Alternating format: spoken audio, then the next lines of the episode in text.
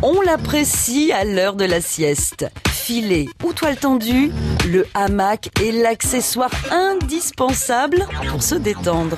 Il y a un hamac chez moi, alors euh, je l'ai installé euh, il y a longtemps entre deux arbres pour lire et puis avec le vent, ben, on se laisse bercer et franchement c'est le paradis. Quoi. 1493, l'année où le temps de la sieste a été suspendu. Moi je suis couché sur le dos Au XVe siècle, les premiers Européens qui posent le pied en Amérique du Sud découvrent l'étrange couchette des autochtones. C'est un assemblage de lianes et de racines nouées ensemble, fixées à hauteur à chacune de ses extrémités, généralement entre deux troncs d'arbres. Il permet de s'isoler du sol et de l'humidité, mais aussi de se protéger des insectes.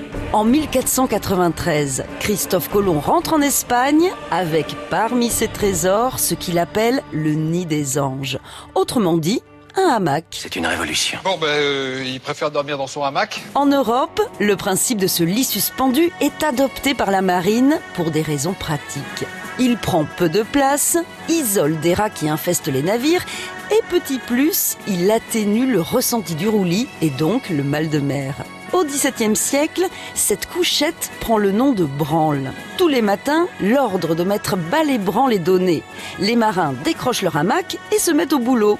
Lorsque le cri de branle-bas de combat résonne, c'est que le navire est attaqué et qu'il faut être encore plus rapide que d'habitude, prêt à l'attaque. Je suis tombé sur un truc de dingue, c'était des hamacs de falaise.